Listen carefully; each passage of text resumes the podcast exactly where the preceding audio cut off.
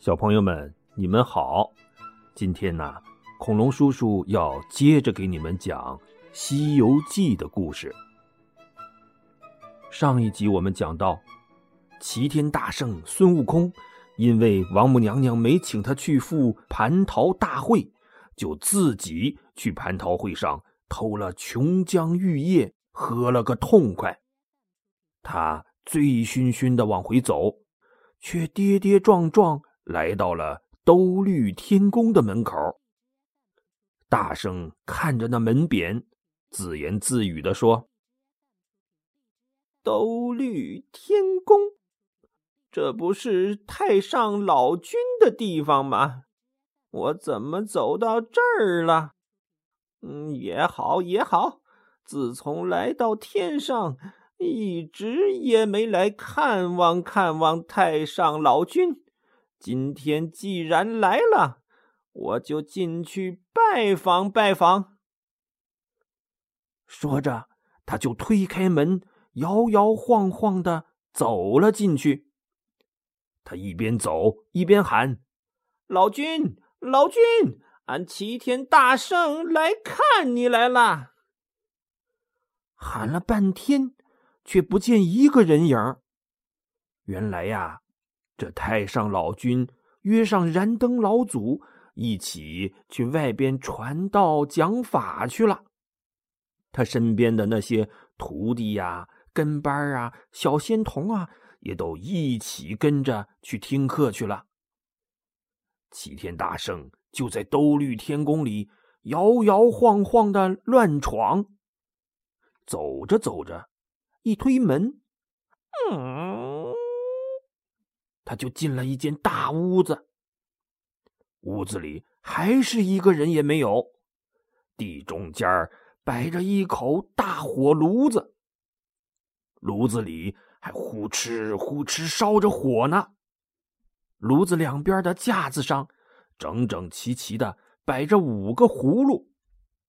原来啊，这是太上老君的炼丹房。什么是炼丹房啊？据说这太上老君会炼制一种九转金丹，一粒金丹，凡人吃了立刻会变成神仙，神仙吃了会提升法力，变成金刚不坏之身。大圣看了看那炉子，又看了看五个葫芦，忽然拍了拍手，高兴起来。哈哈哈哈！真是俺老孙的造化！早就听说太上老君有一口八卦炼丹炉，能炼出让人长生不老、金刚不坏的金丹。没想到今天让俺老孙给碰上了。说着，大圣走上前，拿起一个葫芦，晃了晃。又转头向四下里看了看，自言自语的说：“这么多金丹，俺老孙尝一两颗，想那老君也发现不了。尝尝，就尝尝。”他边说边拔下葫芦盖朝手心里哗啦倒出一粒金丹，一扬手就塞进了嘴里，嘎嘣嘎嘣的嚼了起来。不错不错，比花生豆有嚼头。哈哈哈！再来一颗，再来一颗。说着，他又倒出一粒儿，塞进嘴里。也是他的酒劲儿还没过去呢，吃的顺嘴了。他一边自我安慰着，一边一颗接一颗的往嘴里塞。最后啊，索性把个葫芦嘴对着自己的嘴，咚咚咚咚咚咚，把金丹直接倒进嘴里了。哈哈哈！太上老君辛辛苦苦炼制的金丹，全被他当成蹦豆吃了。没一会儿功夫，五个葫芦的金丹就全被他倒进了肚子里。这金丹也吃光了，他的酒劲儿。也醒了，看着扔在地上东倒西歪的五个空葫芦，大圣机灵打了个冷战，挠着耳朵说：“不好！这回俺老孙可是闯了大祸了。那太上老君连玉帝都要敬他七分，他要是告到玉帝那里，玉帝还不要了我的小命吗？他咬了咬牙，一跺脚说：“一不做二不休，这天上的官儿俺也不做了。俺老孙还是回花果山去做山大王去吧。”说完，他跳出兜率宫，念动咒语，使了个隐身法，也不敢原路返回，驾着筋斗云，直接从西天门逃出去了。大圣暗落云头。回到花果山上，看见山上各路妖王和猴子们正在舞刀弄枪、热热闹闹的操练着呢。他大喊一声：“孩儿们，俺老孙回来了！”猴子和小妖们一听是大圣回来了，呼啦啦欢呼着围拢上来。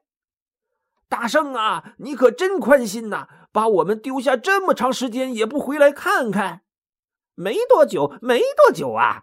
大圣摸摸这个脑袋，捅捅那个肩膀，一边往水帘洞走，一边笑嘻嘻的说：“进了洞里，安排妥当，四个老猴子围上来问：‘大圣啊，你在天上这一百多年做的是什么官啊？’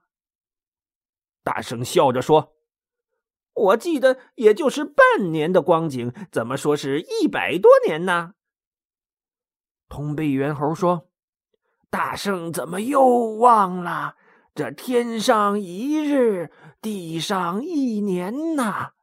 您在天上待了半年，可不就是这地上的呃一百多年吗？”大圣点点头说：“嗯，那就是了。这回玉帝果然说话算数，封了俺做个齐天大圣，还建了一座齐天大圣府。”后来看俺无事可做，就让俺管理蟠桃园。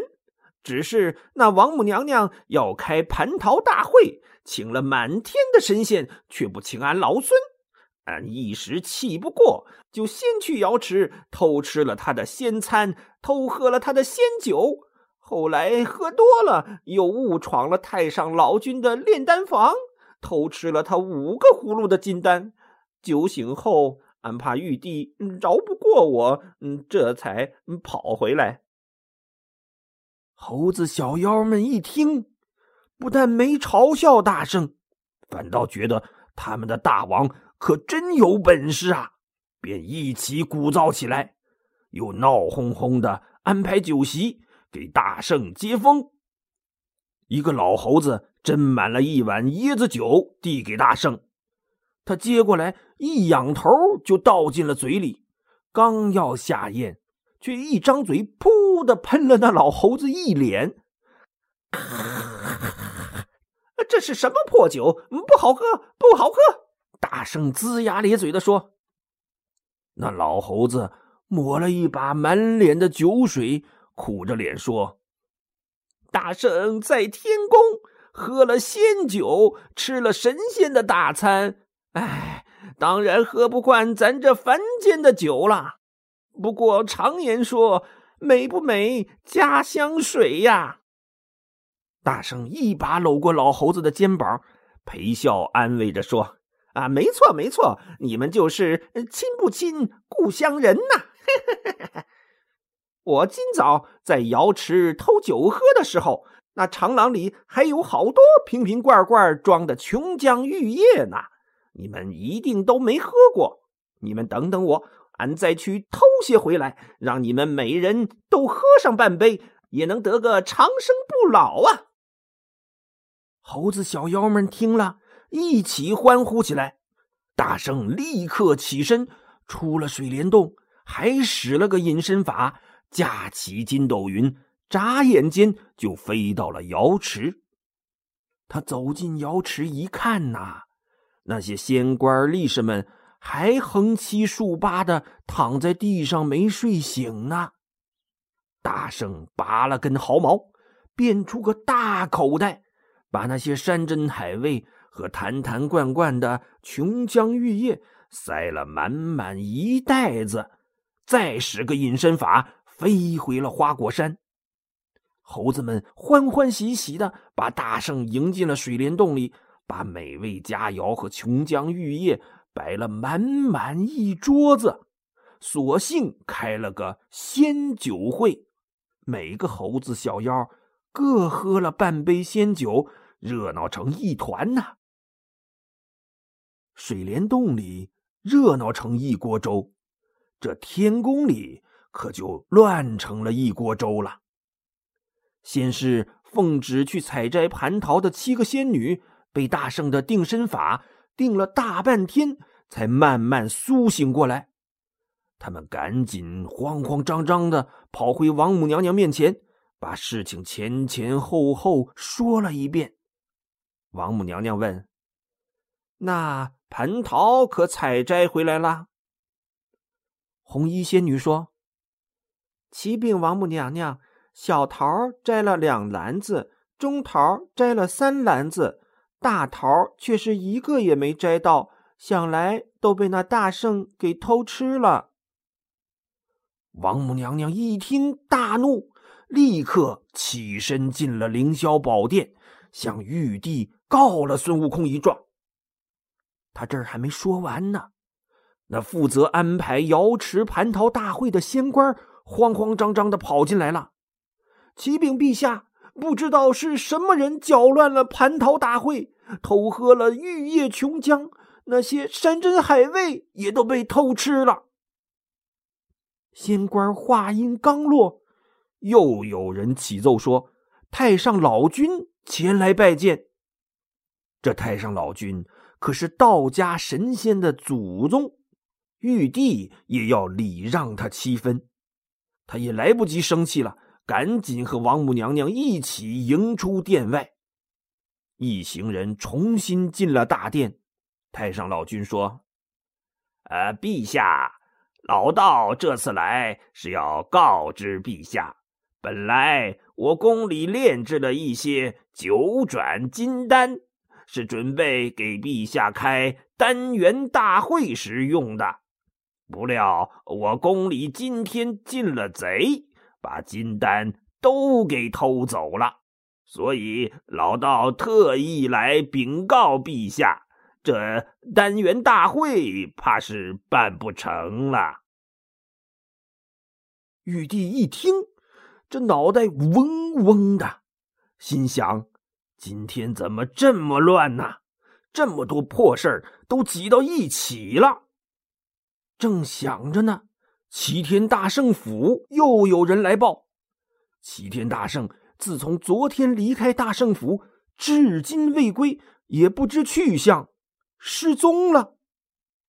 玉帝一愣，好像有点明白了。陛下呀，我来晚了。这时，那赤脚大仙又光着脚丫子吧唧吧唧的跑进来了。大仙行了个礼，说。呃，昨天我赶去赴蟠桃大会，半路上遇到了齐天大圣。他说：“陛下，您下旨让我们先去通明殿参加典礼。”我只好呃，就赶去了通明殿，却一个人影也没见着啊！没办法，我这才紧赶慢赶的跑这儿来候旨啊。玉帝听完。扑通！一屁股跌坐在龙椅上，他晕晕乎乎的摆了摆手，说：“玉帝，我脑子有点乱，你们让我反应反应啊，反应反应。”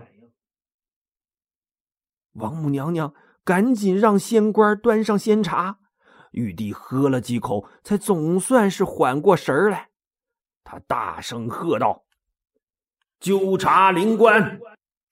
在齐天大圣，呃，不，这妖猴假传圣旨，哄骗赤脚大仙，着实可恨。还有这蟠桃大会失窃，九转金丹被偷，你都一起给我查清楚，速速来报。臣下遵旨。这纠察灵官呐。就是天上的公安局长，他转身跑出凌霄宝殿，领着手下亲自到犯罪现场查验。警察多厉害呀！没多久，各种证据就全都汇总上来了。纠察领官一看呐，也是冒了一头的冷汗呐。他不敢耽搁，赶紧跑回凌霄宝殿启奏道：“启禀陛下，已经查实。”这是一起性质极其恶劣、严重的连环大案，案犯就是齐天大圣。哦，不，应该是那妖猴弼马温。现在他已经畏罪逃回花果山去了。玉帝一听大怒，两手把龙椅拍得啪啪的响啊！他大声吩咐：“果不出我所料，好个大胆的妖猴！”托塔李天王，微臣在。着你仍为天军元帅，天上的神将任你调遣，即刻兴兵前往花果山，把那妖猴给我抓回来。微臣遵旨。托塔李天王躬身领旨，就回去升帐点兵了。他这回可比上回权力大了。天上的神将随便挑啊！托塔天王一声令下，派哪吒三太子为先锋官，又调来了四大天王、二十八宿、九曜星官、十二元辰、五方揭谛、四只公曹、东西星斗、南北二神呐！这都是天上赫赫有名的神将。他又点齐了十万天兵，布下十八架天罗地网。一通鼓响，咚咚咚咚咚咚咚咚咚咚咚咚咚咚咚咚咚咚咚，十万天兵浩浩荡荡，气势汹汹，直奔花果山杀去。这可真是石头里蹦出个小猴子，跑到天上偷桃子，偷了金丹又偷酒，气得玉帝吹胡子。呵呵呵。